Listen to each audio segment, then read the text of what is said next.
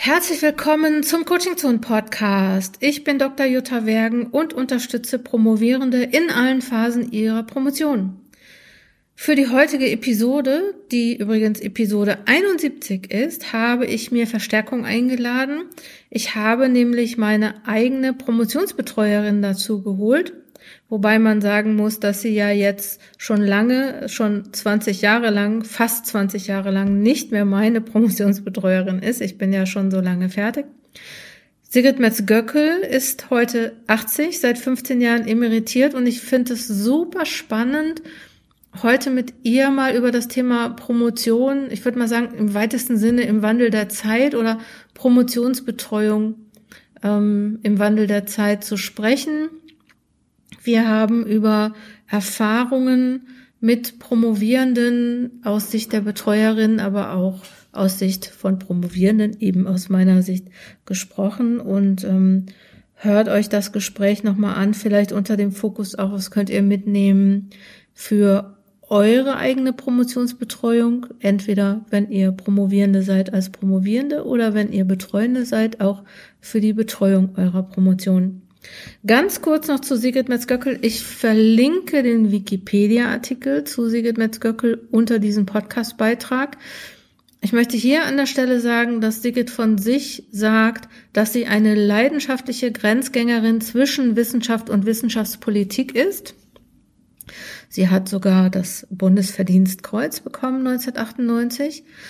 Sie ist ähm, Mitglied, war oder war Mitglied in zahlreichen wissenschaftlichen und politischen Gremien sowie äh, Herausgeberin von wissenschaftlichen Zeitschriften oder Verlagsreihen oder Mitherausgeberin.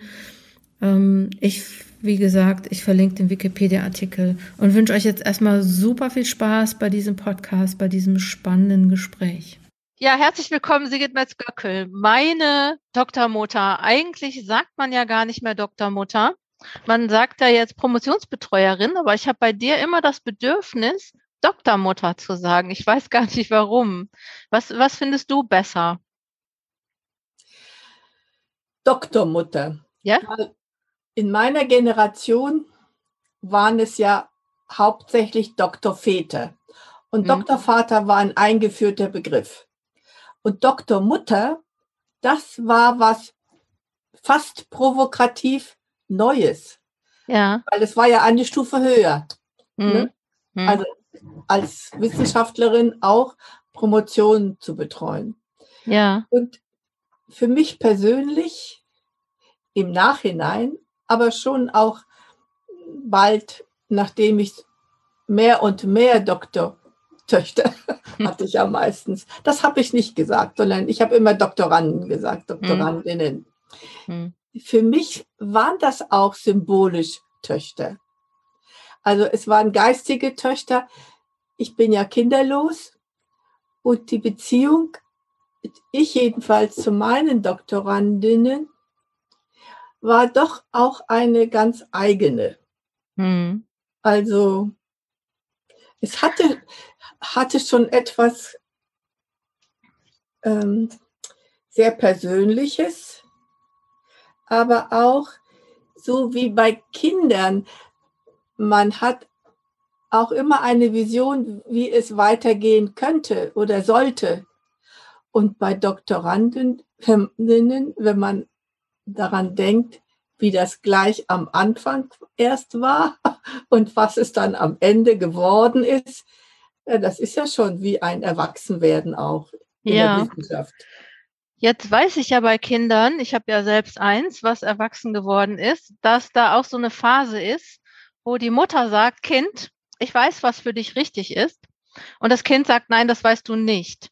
Hast du das Gefühl, dass diese Phase, also diese, sag mal, die Pubertät, in diese, hast du das Gefühl, dass, dass die äh, bei deinen Doktorandin war?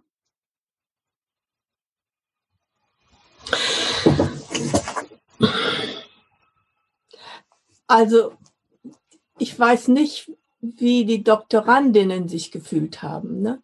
Das mhm. ist klar. Aber mir war schon klar, dass die Doktorandinnen nicht eine Neuauflage von mir sind. Also auch nicht, auch nicht, dass sie das machen würden äh, und machen sollten, was ich denke, sondern ziemlich bald kann ich, glaube ich, sagen.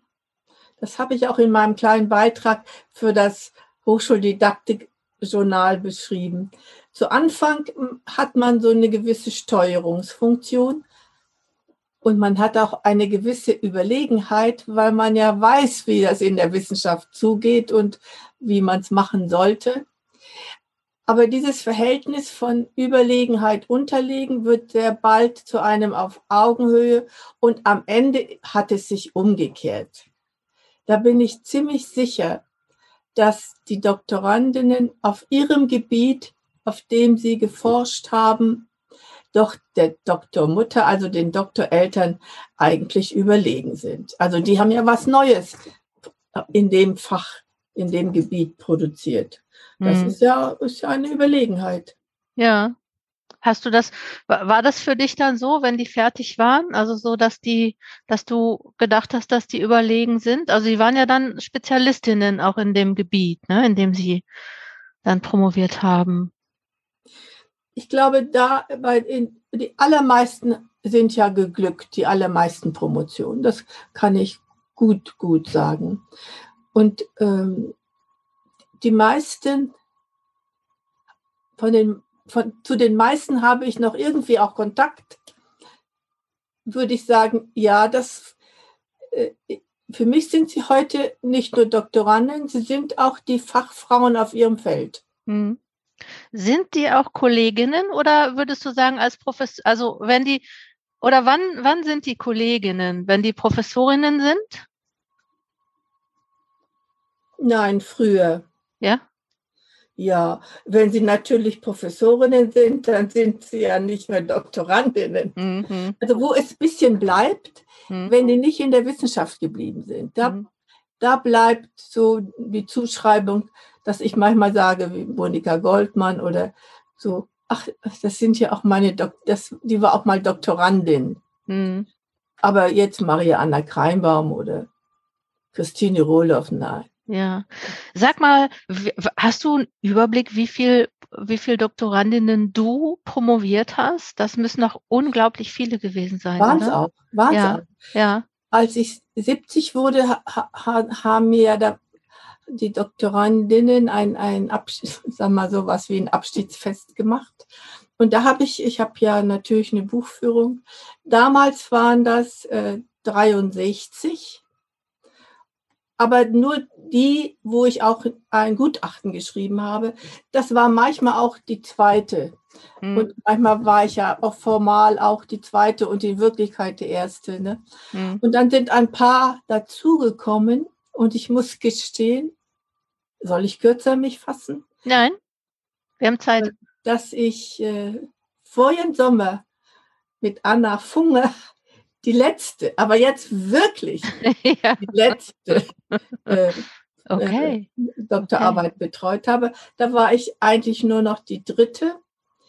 Aber äh, Anna Funger war drei Jahre in Singapur und vier Jahre in Shanghai. Und ich habe eigentlich per Zoom, nein, per Skype, ich habe eigentlich immer ihr, wenn man das zutrauen und auch ein bisschen Druck äh, vermittelt, äh, dass sie schafft und dass sie weitermachen soll und dass es für sie wichtig ist, dass sie das auch zu einem guten Ende bringt. Hat sie auch. Ja, klasse. Und das war auch die am längsten dauernde. Ne? Ja, glaub, außer war Mechthild war aber länger, oder? Bitte? Mechthild? Ach, na, das könnte, ach, mit Mechthild habe ich immer noch viel Kontakt. Ja, ja. ja mit Mechthild ja. viel Kontakt. Die war ja insofern eine besondere, die war eine besondere Doktorandin, weil sie ein kleines bisschen älter war als ich. Mhm. Und mhm. gesagt hat, auf meinem Grabstein soll Doktor ja, ja. Sag mal, ich, ich würde dich gerne hier auch als Zeitzeugin fragen, weil ähm, ich ich, äh, du bist ja auch, ich sag auch, weil ich das auch nicht bin, du bist ja auch erste Generation Promotion deiner Familie, ne? Ja.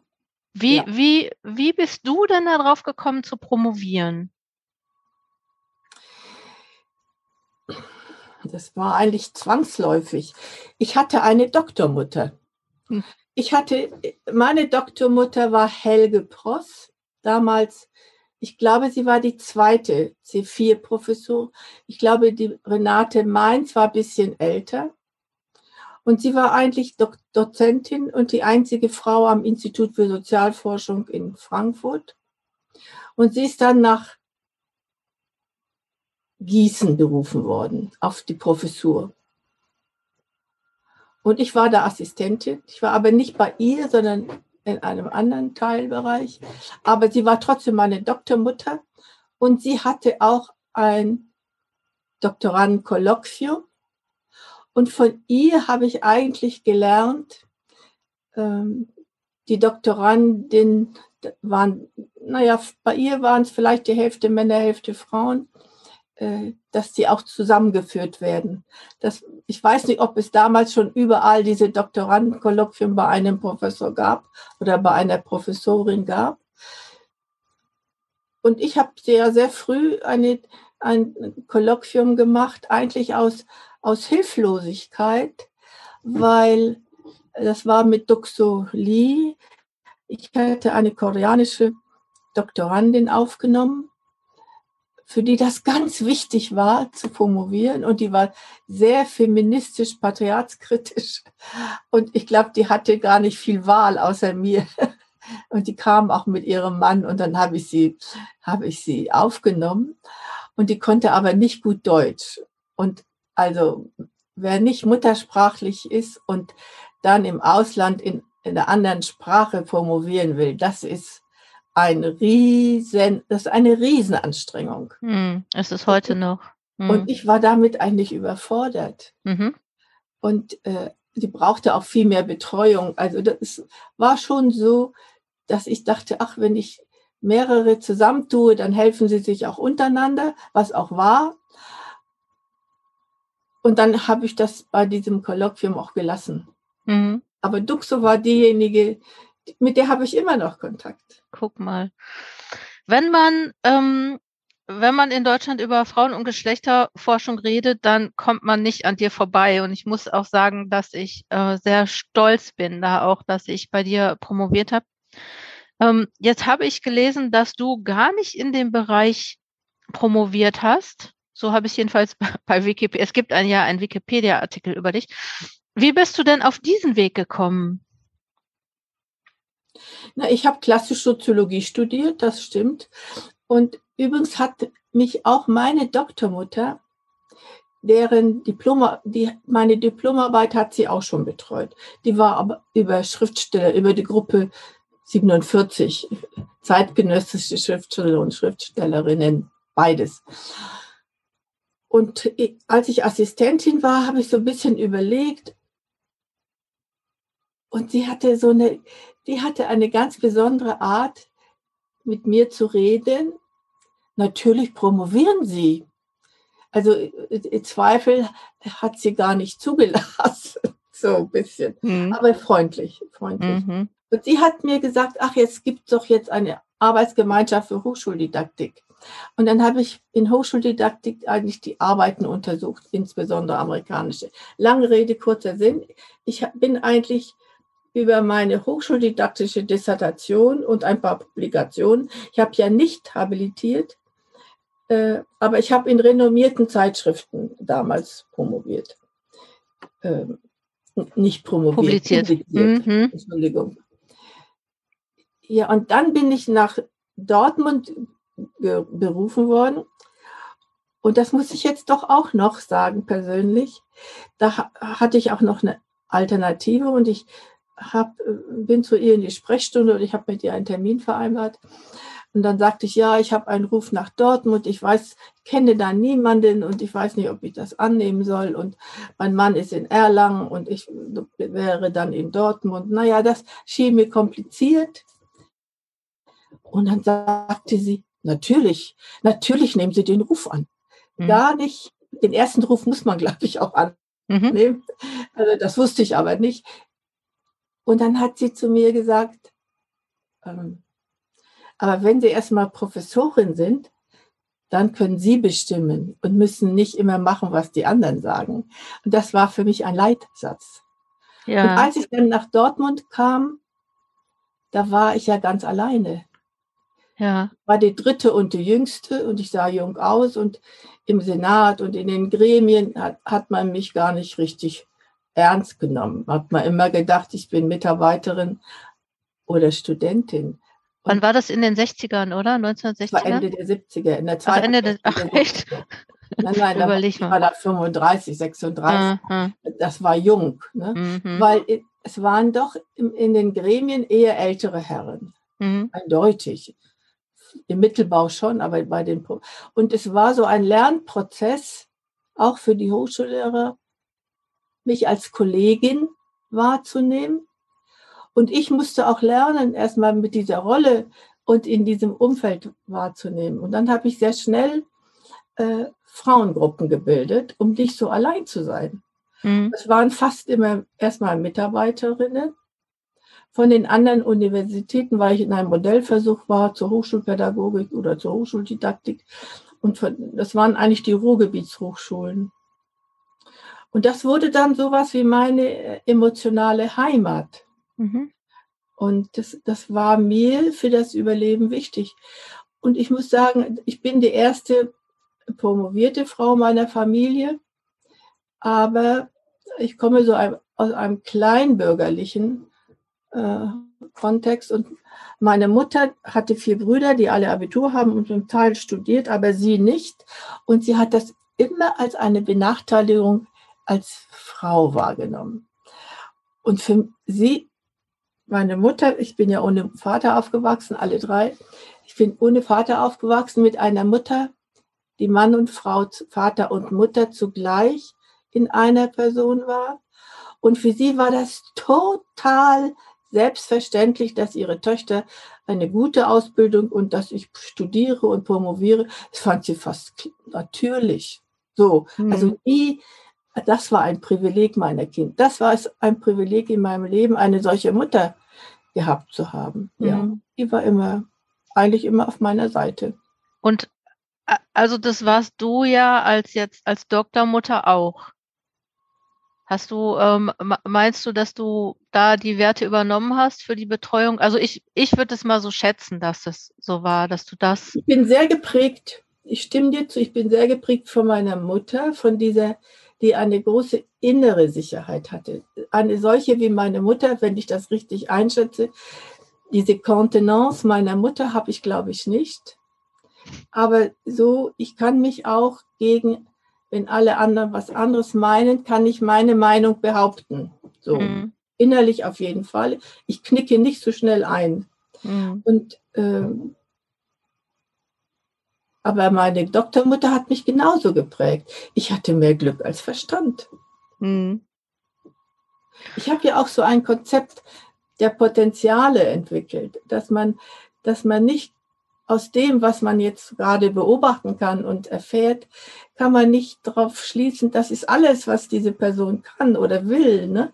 sondern da ist ja noch ein, da sind noch latente Fähigkeiten, die durch Förderung, Umfeld, gute Zufälle auch, die man beim Schopfe packt, äh, mhm. äh, viel Entwicklung sein kann. Ja. Ja, doch, das, das habe ich an dir gemerkt. Ich musste gerade an was ganz Lustiges denken. Und zwar, äh, ich, ich begreife das jetzt zum Beispiel so, also dass, dass du mir zugetraut hast, dass ich promoviere. Ja. Ähm, ja, das war äh, schon, also ich habe ja ein Buch geschrieben über, wie man Exposé schreibt. Und ich habe das, glaube ich, deswegen geschrieben, weil erstens gut, es gab kein Buch darüber, es ist eine Anleitung, ne, so wie man Exposé schreibt, aber ich weiß noch genau, dass, also ich habe immer so gedacht, also du fandst mich interessant, so, ne, oder fandst mein Thema interessant, das hatte ich jetzt so verstanden, aber dann hat mir, habe ich jemanden gefragt, hast du gesagt, ja, schreiben Sie mal ein Exposé. Und ich wusste aber gar nicht, wie das geht und habe dann jemanden gefragt und er hat gesagt, ja, dann schreibst du äh, mal eine halbe Seite und schreibst so Fragen auf. Und dann bin ich zu dir gekommen und das wäre, glaube ich, heute der Punkt, wo Promovierende rausfliegen würden, sag ich mal, Nämlich, da hast du gesagt, nein, das ist kein Exposé. Weil ich dachte, das wäre ein Exposé. Ne? Und ähm, eigentlich, ähm, ich habe mich letztens mit der Ann-Christine Kolves unterhalten äh, von Ann-Christine Kolves, die, das ist die Vorsitzende des Vereins Erste Generation Promotion. Und wir haben überlegt, ähm, wo gibt es so Schlüsselpunkte oder wo gibt es Punkte, an denen die aus der ersten Generation rausfliegen? Ne? Oder wann so wie kann man die gut unterstützen? Und wir sind so ein bisschen drauf gekommen, dass es darum geht, ähm, diese, diese Stellen zu finden und die da zu unterstützen. Und ich glaube, so, das war bei, für mich war das der Punkt, also an dem ich heute noch denke, eigentlich hätte man sagen müssen, äh, nein, ähm, das ist kein Exposé, wissen Sie was, äh, das wird nichts. So, ne? Was habe ich gesagt? Du hast, ach, du hast mir erklärt, wie ein Exposé geht und ich bin dann sieben Monate später wiedergekommen und ja, und habe dann. Jetzt, äh, das hat mir jetzt, die ist ja äh, Kollegin geworden äh, in Bochum und ich, die hat mir jetzt zu meinem 80. Geburtstag auch eine kleine Geschichte erzählt und hat gesagt, ich, äh, sie wäre zu mir gekommen und hätte hätte auch gar nicht gewusst, wie das geht. Und ich kann mich auch an dieses Gespräch mit ihr erinnern, dass ich dachte, oh, das wird nichts. Aber sie behauptet, was auch wirklich war, stimmt, ich hätte ihr doch, äh, ich hätte ihr doch äh, daraufhin einen Brief geschrieben, sie sollte es, äh, sie sollte das und das versuchen oder wie auch immer. Und ich hatte vergessen, dass ich ihr daraufhin geschrieben hätte, sondern ich habe gedacht, ach, das wird nichts und sie kommt nicht wieder. Mhm. Aber sie kam wieder. Mhm. Aber ich hatte mhm. ihr auch einen Brief geschrieben, mit der ich, in, der, in dem ich sie ermutigt, ermutigt mhm. habe. Ne? Und ja. das wunderte mich jetzt im Nachhinein, ja. was ich damals gedacht hatte und was ich erinnert hatte. Ja. Ich hatte erinnert, sie, das wird nichts. Ja. Aber ich muss mich irgendwie anders verhalten haben. Mit kann man, Sinn. Kann, kann man so jetzt nochmal so, du hast mir übrigens auch mal einen Brief geschrieben. Du hast mir den mal beim Kolloquium rübergeschoben. Das war nur so ein Zettel, wo drauf stand, Zutrauen zu den eigenen Fähigkeiten. ja? ja. Aber ähm, was jetzt nochmal so zu dem Thema Promotionsbetreuung. Nein, äh, eine Geschichte möchte ich auch noch hören. Und zwar hat die Antonia Scholkmann mir erzählt, es gäbe eine Geschichte, wo du beim Rektor auf dem Sofa gesessen hast, weil du deinen ersten DFG-Antrag stellen wolltest. Das Antrag die, für das Graduiertenkolleg. Die wollte ich auch gerne noch hören.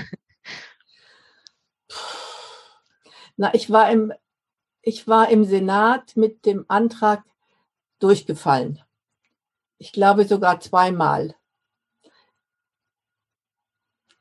Und, und es gab oft die Situation, mehrfach die Situation, dass das Rektorat eigentlich fand, was ich beantragt habe, dass es gut war, aber die Mehrheit des Senats dagegen war. Das ist, das ist wirklich eine politisch nicht so einfache Situation. Man hat ja selten totale Zustimmung. Zumal, wenn man Sachen macht, die nicht so 08, also nicht so im, im Mainstream sind. Und die, die, das Rektorat oder das, der Senat war der Auffassung, dass äh, ich der Universität mit dem Antrag schade, weil es nur Frauen waren. Und wir hatten aber mit Absicht ja nur die, die Nachwuchswissenschaftlerinnen, weil dort das größte Defizit war. Und dann war im Untertitel äh, der Begriff Definitionsmacht und Handlungsspielräume von Frauen. Und das haben sie als zu politisch wahrgenommen. Ne? Nicht wissend oder mir nicht die Gelegenheit gebend oder ich habe es nicht richtig äh, eingeführt. Äh, Definitionsmacht ist ein Terminus technicus. Über Macht wird in der Soziologie ganz seriös gestritten, definiert und kritisiert. Ne? Mhm. Und dann hat das Rektorat hat gesagt, der damalige Prorektor für Forschung sollte mit mir ein Vier-Augen-Gespräch führen, um mich zu überzeugen. Sie merkten irgendwie die Stimmung, ne? dass dass es gespalten war. Und zwar in seinem Privathaus hat er mich eingeladen. Das war gar nicht so weit von der Uni. Und er war ein Physiker. Das muss ich auch sagen. Und dann haben wir uns erstmal über mehr wissenschaftstheoretische Fragen unterhalten. Und er als Physiker sagte, es gibt eigentlich in den Naturwissenschaften nur richtig oder falsch. Und dann habe ich gesagt, das wäre aber in den Sozialwissenschaften komplizierter. Da gibt es auch divergierende unterschiedliche Theorien und die Sachverhalte wären auch so kom komplex, dass man nicht so eindeutig Ja oder Nein, das kommt dann auf die Methode an, was man einbezieht und was nicht und das ist anders. Und wir haben da so rum, äh, rum argumentiert und äh, ich wollte nicht nachgeben und er auch nicht. Und dann habe ich auf einmal gesagt, also äh, ich war eben Sozialwissenschaftlerin und alle meine Kolleginnen, die in dem Graduiertenkolleg äh, mit beantragt hatten, wüssten auch, was sie machen. Und ich wäre nie durch eine Klausur gefallen. Ich hätte bei ganz, stimmt auch, ganz berühmten Professoren Profes, pro, äh, äh, studiert und promoviert. Und ich wüsste auch, was ich mache. So, mhm. ich habe so ich gesagt. Mhm. Ne? Mhm ich habe wirklich ich sagen lernen, ist ja auch ein Ergebnis der wissenschaftlichen Karriere. Und gerade auch beim Promovieren ist das ein Punkt. Ja, absolut. Das habe ich auch manchmal in der Betreuung gesagt. Lerne noch ich zu sagen. Das ist, glaube ich, einer der wirklich schwierigen Punkte. Also jetzt nochmal ganz kurz zu der Geschichte. Und die ist ja dann gut ausgegangen, ne? Wegen dieses ja, Gesprächs oder warum? er hat gesagt, ich kann die nicht auf meine Seite bringen. So, ne? mhm. Er hat mich dann gehen lassen, ja. Ja. Was war auch gut war. Ja. Weil es war eine der berühmtesten, es war ja die erste, das war das erste Graduiertenkolleg der Deutschen Forschungsgemeinschaft und ich nenne das ja, es war die Eintrittskarte äh, in die DFG und in die Wissenschaft. Ja, und es war, glaube ich, auch die Eintrittskarte für sehr viele Frauen, ne? Also 56. Ist, ja, überleg mal. Mhm. Ja, und da sind mindestens 25, es sind bestimmt 25 Professorinnen geworden. Ja, ja. Nee, du warst nicht im Promotionskolleg. Nee, ich war danach. Ich kam danach. Ich, ich, ich durfte davon profitieren, dass du äh, gut gelernt hast, Promovierende zu betreuen und Promovierende zu ermutigen. Aber ich muss sagen, äh, das, das Doktorandenkolloquium, das lief ja nebenher, neben dem Graduiertenkolleg und dem Promotionskolleg. Insofern hab, deshalb habe ich so viele Promovierende. Ähm, äh, die, die, Im Graduiertenkolleg haben manchmal die Doktorandinnen gesagt, dass es so mehrere sind, die, die betreuen. Das wäre nicht einfach. Mhm. Nee, das glaube ich auch nicht. Obwohl wir haben uns eigentlich nicht gestritten, also als Hochschullehrerin. Also, aber wir waren doch sehr unterschiedlich. Und zum Graduiertenkolleg will ich noch sagen, weil das ja auch eine Frage war, die du hattest. Äh, ich glaube, dass ich gerne und mit großer Aufmerksamkeit auch gerade hier die Arbeiterkinder des Ruhrgebiets, die Arbeitertöchter im mm. Blick hatte. Und mm, wir mm. Hochschullehrerinnen auch. Und ich habe dann erfahren, da liefen wir schon eine Weile, dass sich die Arbeitertöchter, das wussten wir ja von den Bewerbungen, sich zur Gruppe zusammengetan haben. Habe ich dir das erzählt? Nein, hast du nicht erzählt. Und ich kannte jetzt die Namen. Es waren mindestens fünf, wenn nicht sogar sechs.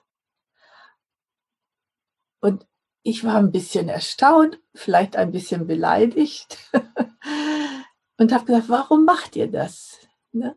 Weil mhm. wir uns ja eigentlich vorgenommen hatten und eigentlich auch aufmerksam waren. Und dann haben, hat mir, ich will jetzt den Namen nicht nennen, aber äh, sie hat mir so eindringlich gesagt,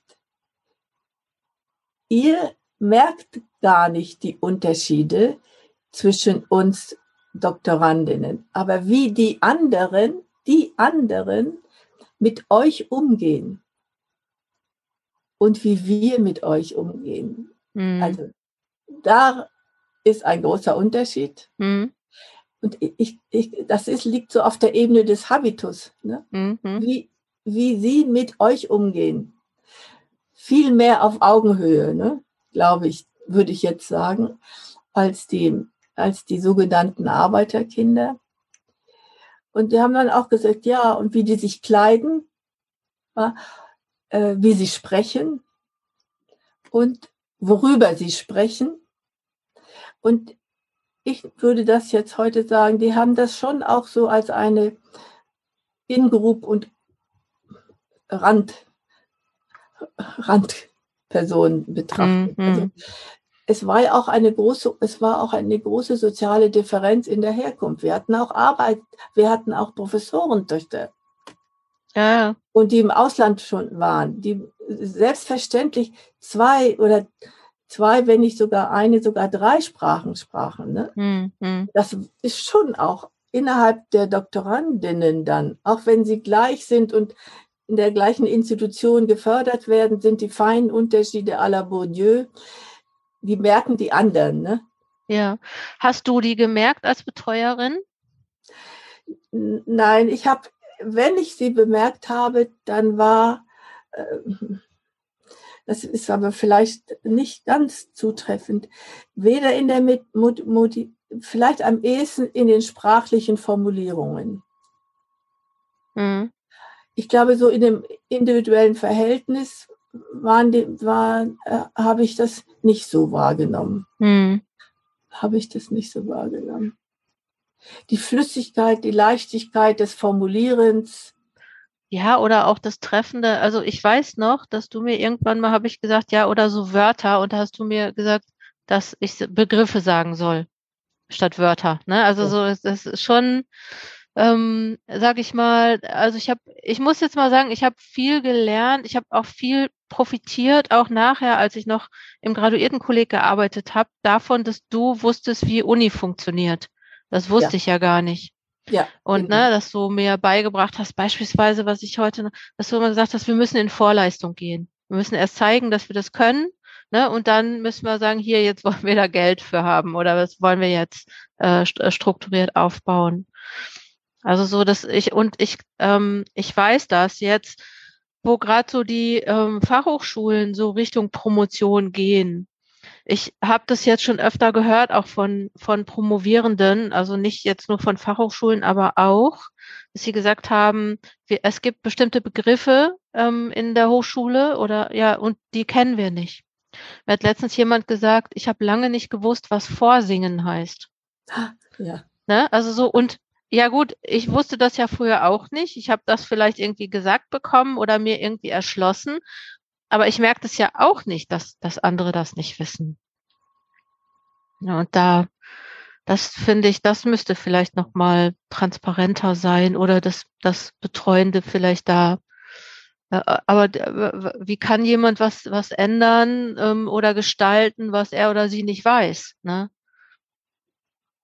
Aber manchmal ist das auch eine Chance, weil es, äh, es kommt dann auch ein anderer Blick oder auch eine andere, es, es kann da auch was Neues entstehen, was anderes. Mhm. Ich habe, ähm, wenn du so hast du, würdest du sagen, dass sich die Promotionsbetreuung, ich würde jetzt mal, wenn du da Ende der 80er, dann sind es ja schon 40 Jahre, würdest du sagen, hast du da Veränderungen bemerkt in der Zeit? Oder glaubst du, dass das so individuell von jeder Promotionsbetreuung anders ist?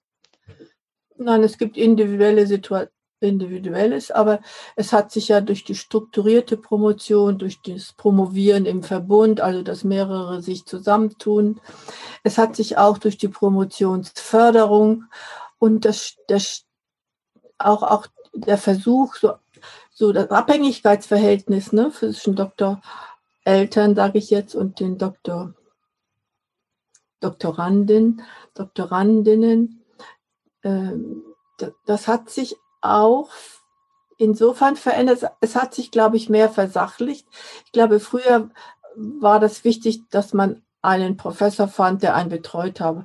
Und jetzt wird es ja ausgeschrieben, jetzt, jetzt, ähm, jetzt wird es stärker versachlicht und es wird auch eher gefördert, dass eine eine Promotion äh, gut, gut gelingt und was Vernünftiges zustande bringt. Früher waren ja die Anforderungen der Promotion sind auch gestiegen. Hm. Findest du, ja? Ja. Was, was genau ist da gestiegen? Das finde ich jetzt interessant. Na, dadurch, dass es ja jetzt äh, mal, öffentliche Dokumente gibt, ich habe zufällig Einblick mal gehabt in die Promotion von unserem ehemaligen äh, Bundeskanzler Helmut Kohl, das ja. waren 30 Seiten oder ja. so. Oder äh, also ich habe mehrfach, ich, ich habe mehrfach Arbeiten gelesen, von denen ich sagen würde, die würden heute nicht durchgehen. Mhm.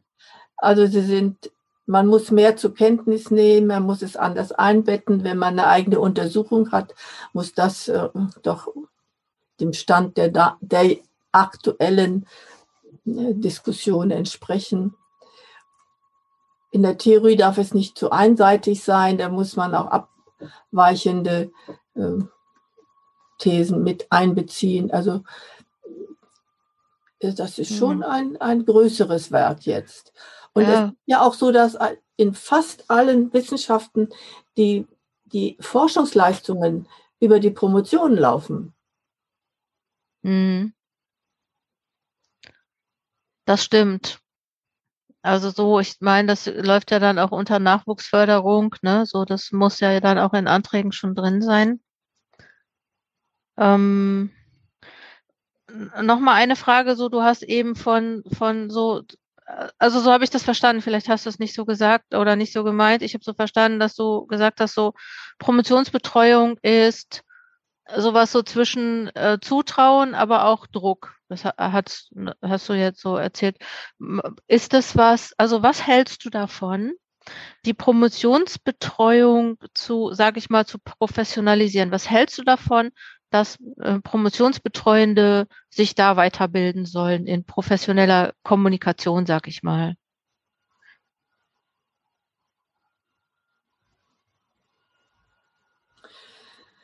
Also wenn die Doktoreltern, wenn es noch so eine persönliche Betreuung ist, in, in Resten ist es ja nach wie vor, aber nicht mehr mhm. so stark wie früher wenn die sich nicht auch professionalisieren und aus den Erfahrungen lernen, dann würde ich sagen, können es Dritte sein. Aber im Grunde genommen muss es jemand sein, der selber auch forscht und der selber promoviert hat. Also mhm. vielleicht bin ich da zu alt. Also ich finde, das ist eigentlich wichtig zu, man kann nicht an die eigenen Erfahrungen direkt anknüpfen, aber zu wissen, wie das ist, wenn man äh, einen solchen Text schreibt und dann zur Diskussion stellt und man muss das mit den Doktoreltern besprechen und man hat, man hat Ermutigung und Kritik. Und zu Kritik möchte ich noch was sagen. Mhm. Ich glaube, dass die, wenn es gelingt, die persönliche Beziehung ziemlich wichtig ist. Wenn die voll Zutrauen und Ermöglichung, ne, also wenn die wenn du so etwas ist wie eine humane Beziehung, ne, das von mir aus Eltern, dass das Kind wachsen kann hm. oder sich entwickeln kann. Ich fand das Komplizierteste an der Betreuung, gerade weil ich jetzt auch auf die Beziehungsebene eingegangen ist, dass man doch bei der Betreuung die Beziehungsebene von der Sachebene trennen muss. Und das Zentrale ist eigentlich zu sagen, wenn ich jetzt deinen Text, so wie er jetzt ist, kritisiere, dann kritisiere ich nicht dich. Ich kritisiere den Text. Und das ist ganz, ganz wichtig, dass man das ein, einflößt. Ja, und ich glaube aber ehrlich gesagt, das ist das, was auch kränkt und verletzt. Also nicht, nicht, dass man sagt, ich kritisiere nicht dich, sondern äh, das sagt man ja nicht dauernd. Und ähm, ne, Promovierende sind ja ähm, hoch identifiziert mit dem, was sie tun. Ja. Ne? Und wenn da, also so, da, das gibt äh, viele jetzt, ich kann dir das aus den Coachings sagen, dass viele, ähm, wenn sie äh, in einem Kolloquium waren oder im Gespräch mit der Promotionsbetreuung Hilfe brauchen. Dass sie sich da so schlecht fühlen und äh, ne, sich wertlos ja. fühlen.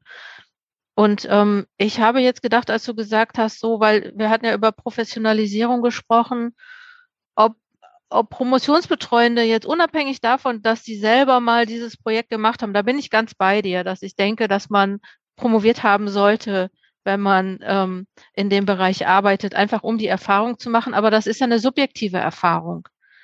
Ich wollte dir noch einen zweiten Satz dazu sagen. Entschuldigung, sag. Ja, und der Satz lautet, wenn man aber Kritik äußert als Betreuende, dann muss man das hochsensibel und hochbewusst machen, weil das ist meine Erfahrung und eine leidvolle Erfahrung. So, wenn man das nicht gut dosiert und wohl formuliert macht, also dann multipliziert sich die Kritik mit einem Faktor X. Ja. Und dann wird das ein riesen Ding. Hm. Ja, ist es. Und wie, das ist wirklich dann ein Problem. Das stimmt, das, das finde ich auch. Ich, also ich weiß noch nicht genau, was es da für eine gute Form gibt, weil das, also ich meine, es geht ja nicht um Kritik, es geht ja auch Leuten vielleicht nicht zu zeigen, ähm, hier geht es nicht weiter, sondern Leuten auch zu zeigen, wo es weitergeht. Ja, konstruktiv. Aber genau. Ja. Und die sind aber dann natürlich an dem Punkt mit etwas, was sie erschaffen haben. Es gibt ja viele Promovierende, die trauen sich nicht mit ihrem Text rauszugehen. Ja, ja, ja. Weil man ja. daran erkennen kann, dass sie es nicht können. Also sie denken das. Und das ist dann äh, schon schwierig, dann mit so einem Text rauszugehen, weil viele auch nicht wissen, dass das Prozess ist. Na, ich meine, ähm, ich habe letztens äh, von dir einen Text gelesen, das war ein Reisebericht im, äh, im ähm, in dem in der Zeitschrift für Frauen- und Geschlechterforschung, die die Beate Kortendick rausgibt. Ich weiß nicht genau, wo du warst, aber es war ein Reisebericht und ich habe gedacht, äh, wie kann man so einen Reisebericht schreiben, so so perfekt, so, so theoretisch fundiert, weißt du gar nicht, ne? Du hast das wahrscheinlich einfach so geschrieben. Und ich ja, nein, ich, ich arbeite an den Texten. Ja, ja, genau. Das Wissen, ne, das darüber das wissen wir ja nicht. Immer. So, man darf sich nicht an den fertigen Arbeiten orientieren. Ja, das ist ja. das Sonntagskleid. Mhm. Da, da, liegt ein langer Weg, manchmal bis zu 10, 15 Fassungen und Korrekturen, immer wieder dran setzen. Abstand nehmen, wieder andere Fragen, kritische Kommentare einholen. Und alles, was eigentlich an Kritik kommt, bevor etwas veröffentlicht ist, dafür muss man dankbar sein. Mhm. Und zwar deshalb, wenn es veröffentlicht ist, ist es fertig. Ne? Ja. Aber wenn es noch nicht veröffentlicht ist, im Prozess kannst du es ja verbessern. Und es genau. ist ein Prozess. Ja, das müssen viele Promovierende, glaube ich, ähm, auch noch ja, erfahren. Die wissen es, glaube ich, aber ich glaube, das ist was, was Betreuende vielleicht auch noch öfter sagen könnten, dass, ne, dass wie, wie deren Prozesse funktionieren. Ja. Und man lernt es auch nur durch Formulieren. Mhm. Ja, ja, genau. ganz begabt ist. Ja. Es gibt ja welche, die können druckreif schreiben. Ich kann nicht druckreif schreiben. Nee. kann das, die hat es mir mal erzählt. Nein, sie hat das immer auch ihrer Freundin gegeben. Ach, siehst du? Guck. Und sie hat jetzt aufgehört zu schreiben, weil sie sagte, das ist mir so schwer gefallen und ist mir immer schwerer gefallen. Ach, okay. Echt? Ja. Ich, so, ich, wollte sie für einen Artikel gewinnen und sie hat gesagt, ich mache nicht mehr. Ich, sie hat eine völlig falsche Einschätzung ihrer selbst. Sie meinte, sie hätte die Texte in die Welt gesetzt und keine Reaktion erhalten. Das stimmt ja nicht. Mm, nee, absolut nicht. Nein, nee. stimmt nicht. Nee. Aber sie hat auch nicht. Sie hat nicht. Ja. Ich würde noch gerne mit dir über ein Thema sprechen, was mir am Herzen liegt und von dem ich das Gefühl habe oder hatte, dass du da gar nicht viel von hältst, aber ich äh, weiß es auch nicht. Und zwar ähm, das Thema Promotionscoaching. Ja, ist doch gut. Ich habe ich hab, äh, früher mal zu dir gesagt, dass ich ein Promotionscoaching mache und da hast du gesagt, dass das wär, fändest du nicht so gut. Findest du, dass es in der Betreuungssituation noch externe Leute, also findest du das hilfreich oder hast du die Erfahrung gemacht, dass es hilfreich ist? Ich, ich kann mich jetzt an die Situation nicht erinnern, dass du sagst, ich hätte gesagt, das finde ich nicht gut. Also äh, in der Böckler äh, Stiftung ist das ja institutionalisiert. Im im Graduiertenkolleg waren wir ja auch mehrere. Es ist ja auch möglich, die Doktor äh, ich sage jetzt mal beide auch, äh, zu wechseln. Und jetzt weiß ich nicht, was mir damals im Sinn war, äh, als ich sagte, das Promotionscoaching. Ehrlich gesagt kann ich mich nicht erinnern. Ich könnte mir vorstellen, dass ich, es ist nicht gut, wenn das zur Verwirrung der der mhm. Doktorandin. Wenn die eine mhm. Hü und die andere Hot sagt, ja. das ist nicht gut. Also die ja. müssen schon ein bisschen, können ein bisschen abweichen und die können auf der, auf der Zutrauensebene, vielleicht auch beim Formulieren, die können schon äh, helfen. Das glaube ich. Ja. Aber hauptsächlich, glaube ich, muss das innerlich sein, weil das, da kommt ja eine Doktormutter, Doktor, Doktorvater, glaube ich, noch weniger. Da kommen sie, kommt man ja nicht so ran. Das bleibt ja immer so ein, ein Abstand. Ne? Mhm. Da könnte ich mir vorstellen, dass ein Coach da auch mehr erzählt bekommt, wie es ihr geht. Ja, ja. ja das kann ich mir vorstellen. Ja, genau. Vor allen Dingen die Selbstzweifel, ne, die man vielleicht ja. in einem Betreuungsverhältnis nicht thematisiert. Ähm, und das merke ich ja auch, dass es vielen ähm, schwerfällt oder viele nicht möchten, dass die Promotionsbetreuung äh, nicht an die glaubt weil das ist ja was elementar Wichtiges, dass die irgendwie überzeugt davon ist, dass die Person äh, promoviert werden kann. Und, Aber äh, das war ich fast immer. Also das meine ich, hm. ich habe zwei, drei höchstens abgebrochen. Ja? Wo ich dachte, nee, das wird nichts. Hm. Aber sonst habe ich bis zum Schluss, also die Anna und die, meine beiden Kolleginnen, die haben gesagt, das wäre meine größte Leistung, sie so lange bei der Stange zu halten. Ne? Mhm es war ja die letzte, ne? Mhm. Und das war ja auch was Besonderes. So. Ja, war dir auch wichtig. Wenn wir jetzt zum Abschluss kommen, was, was denkst du, was würdest du den Promovierenden für heute, äh, von heute mit auf den Weg geben? Welche Message hast du für die, ähm, vielleicht auch so für deren Promotion, für die Promotion 2021? Deutschland ist ja das Land mit den relativ meisten Promovierenden in vielen Fächern, ja, außer in Medizin, da ist es so ein bisschen mehr der Titel auch. Ich finde, dass zu promovieren eine Phase ist, die ist vielleicht die anstrengendste, weil da kommen auch gerade in dem persönlichen und dieser Leistungsorientierung und auch einer meistens ungewissen Zukunft. Da kommen auch ganz viele Ängste hoch, auch aus der Kindheit, viele Selbstzweifel. Ich, ich glaube aber, dass das sich wirklich lohnt. Es ist äh, erstens in, in Deutschland zählen die Titel sehr.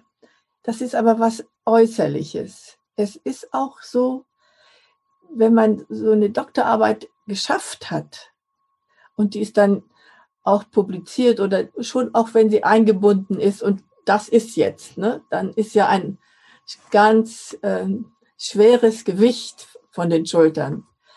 Dass das, ähm, wie soll ich sagen, es ist ein, ein, ein, ein, eine Phase, die ist einmalig im Leben. Also mhm. ich habe etwas geschafft, ich mhm. allein unter schwierigen Bedingungen. Und es hat sogar die Forschung, ist ja dann anerkannt, nicht, hat ja auch die Forschung bereichert. Also es, es ist ein bereicherndes, ich finde ein lohnendes, ein bereicherndes Unterfangen, auch wenn es vielleicht, weil es nicht immer einfach ist. Mhm. Wenn man viel Gepäck hatte, ne, also viel Ängste und nicht aus einem Umfeld kam, wo das völlig klar war, wie es zu laufen hat und man die Universität so nicht so vertraut kannte, dann ist es noch umso schwerer und umso wunderbarer ist es, wenn es klappt. Mhm. Klappt genau, ja, das ist immer auch so ein bisschen Selbst, ähm, Selbstentwicklung oder Persönlichkeitsentwicklung, so eine Promotion. Ne? Und ich glaube auch, dass viele Leute sehr erstaunt darüber sind, dass es so ist weil man beginnt ja nicht eine Promotion, um zu sagen, ich möchte an mir arbeiten. Ne? So, das, das ist ja was, wo man sagt, huch, was passiert hier?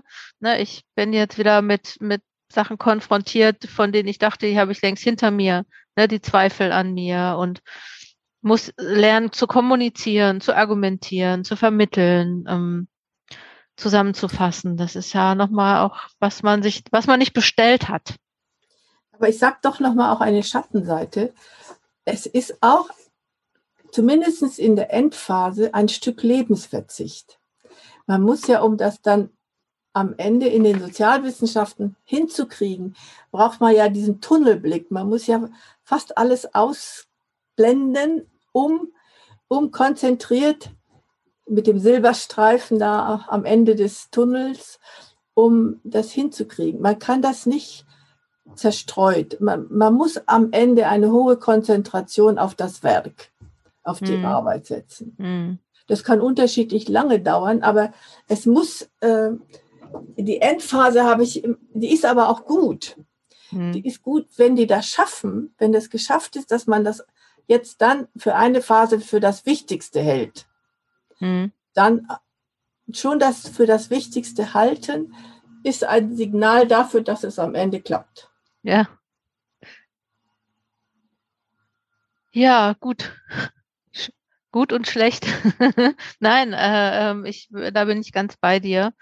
Und, und das ist ja auch so eine Phase, in der man eigentlich am wenigsten Lust noch hat, noch auf das Ding. Ne? Also muss ich jetzt mal auch sagen, dass ich dann, dass ich dann so gedacht habe, ich kann es auch nicht mehr sehen. Frauen in Fahrberufen, das interessiert mich jetzt überhaupt nicht mehr. und dann gibt es Unterbrechungen und ach, ja, ja, ja, ja. Es gibt genug. Ja. Es gibt genug. Ja. ja. Ich danke dir sehr für das ähm, Interview. Es hat äh, mir ganz viel Spaß gemacht und auch nochmal ähm, ja, schöne Geschichten äh, gebracht. Vielen Dank, liebe Sigrid. Ich danke auch. Ich habe mich ja auch wieder zurückversetzt in Zeiten. Aber ich habe ich hab ja auch gesagt, für mich waren die Doktoranden auch meine Form der Weiterbildung. Mhm. Du hast dich ähm, weitergebildet, indem du sie äh, promoviert hast und ja. Äh, ich habe ja mhm. von denen gelernt. Ich hätte mich ja sonst nie so mit diesen anderen Themen beschäftigt. Mhm. Doch klar. Und das auf frühestem Niveau, ne? Ja, wie praktisch. Dankeschön. Das war der Coaching Zone Podcast. Danke fürs Anhören bis hierhin. Wenn du magst, folge uns auf dem Blog, auf den Social Media Kanälen, abonniere den Newsletter oder wenn du Unterstützung in deiner Promotion brauchst, dann schau einfach unter coachingzonenwissenschaft.de slash Angebote unter unseren Einzelcoachings vorbei. Wenn du diesen Podcast unterstützen möchtest, worüber wir uns sehr freuen würden, dann geh auf die Seite coachingzonen-wissenschaft.de slash podcast. Dort gibt es einen Spendenbutton und wir würden uns freuen, wenn du uns unterstützt. Vielen Dank, komm gut voran, deine Jutta Wergen.